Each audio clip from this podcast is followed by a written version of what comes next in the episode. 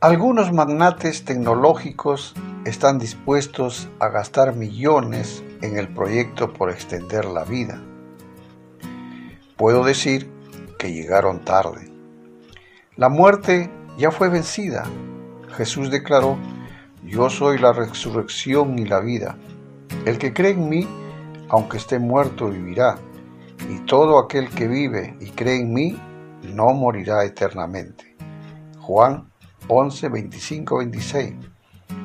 Todos los que ponen su fe en Él nunca jamás morirán.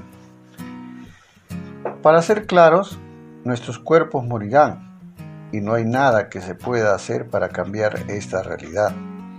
Pero el pensamiento, el razonamiento, el sentimiento y toda la parte inmaterial de nuestro ser nunca morirá. Y esto es lo mejor de todo es un regalo. Lo único que tienes que hacer es recibir la salvación que ofrece Jesús.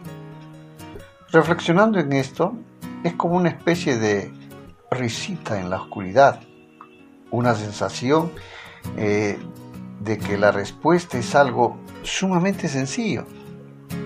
Algunos dicen, es demasiado sencillo, a lo que yo puedo responder.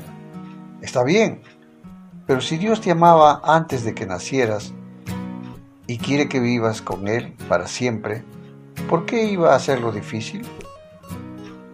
Cristo reemplazó la puerta oscura de la muerte con el portal radiante de la vida.